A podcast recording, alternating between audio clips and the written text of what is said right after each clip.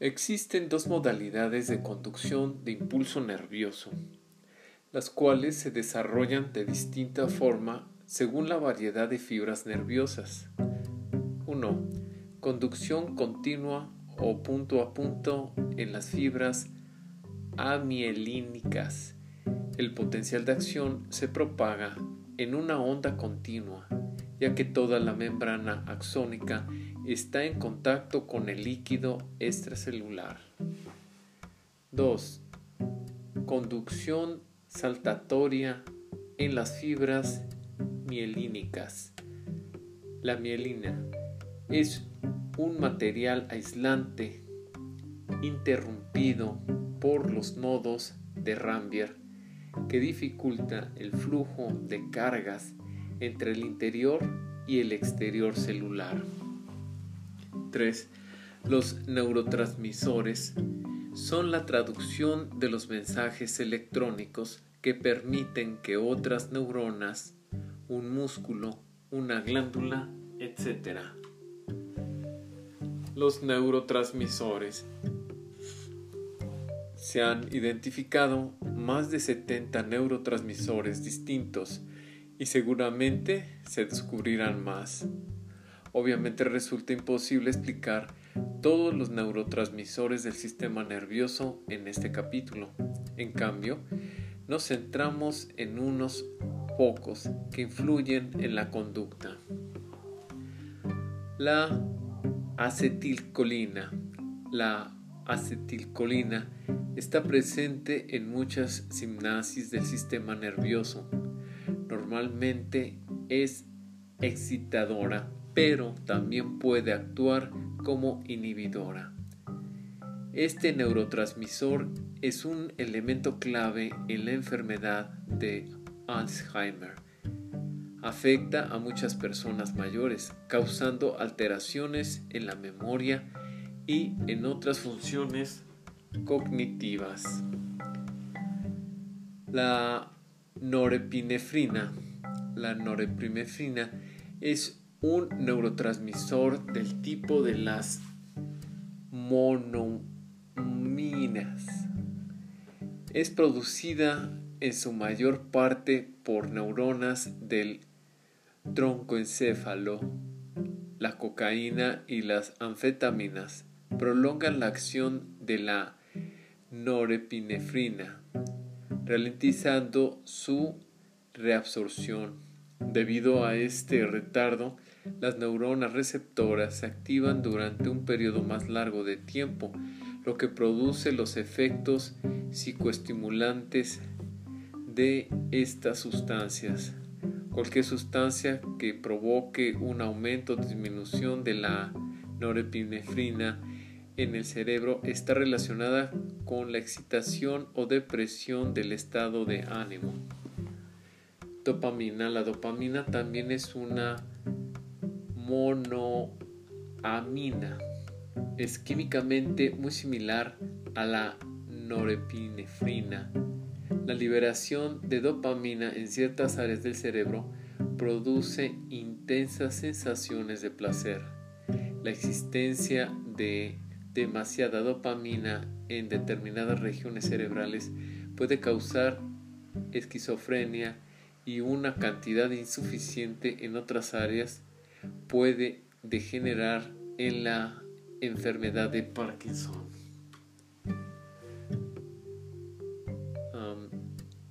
la serotonina. La serotonina es una monoamina.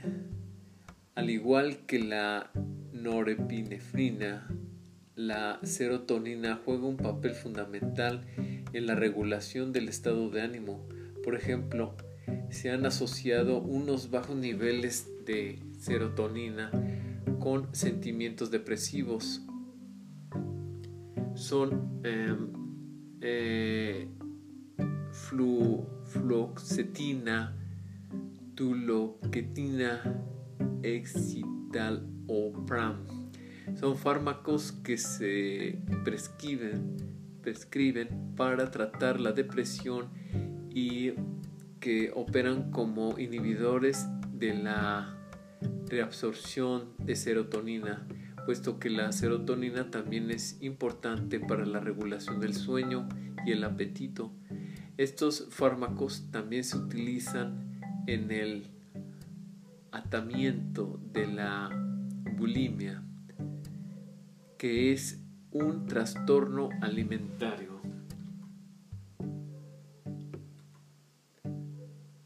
La realización entre el sistema inmunológico y el sistema nervioso, bueno, pues es la respuesta inmune, que consiste en una serie de procesos dirigidos a proteger el cuerpo frente a los numerosos microorganismos a los que estamos expuestos. La respuesta inmune se organiza en varias fases. La primera fase la compone un conjunto de barreras que impiden la entrada de los patógenos. En esta primera línea de defensa inmunológica que está constituida por la microglia, que pertenece al sistema monocito macrófago. El sistema nervioso central tiene características especiales entre las que se encuentra el que tiene una barrera hematoencefálica que no le permite tener procesos inflamatorios y evita la entrada de células del sistema inmune al sistema nervioso central. Existen nuevos descubrimientos con respecto al sistema inmunológico. Se han desarrollado dos disciplinas, la neuroinmunología, que se encarga del diagnóstico y tratamiento, y la psiconeuroinmunología, que estudia las relaciones entre el sistema inmune y el sistema nervioso. La psicoeuroinmunología estudia y analiza los mecanismos de interrelación y comunicación de las funciones mentales con los tres sistemas responsables de mantener al homoestasis del organismo, el sistema nervioso, el endocrino y el inmune. Esta comunicación utiliza un lenguaje bioquímico mediante sustancias producidas por los propios sistemas, tales como hormonas, neurotransmisores y citoquinas. Las situaciones estresantes procesadas por el sistema interpretativo de creencias propio de cada individuo puede generar sentimientos negativos de miedo, cólera, rabia, depresión, indefensión y desesperanza. Estas actitudes y emociones activan mecanismos bioquímicos a nivel del hipotálamo, hipófisis y glándulas suprarrenales que tienden a deprimir o suprimir la respuesta inmune, lo que hace posible el desarrollo de procesos patológicos diversos, el cáncer entre ellos.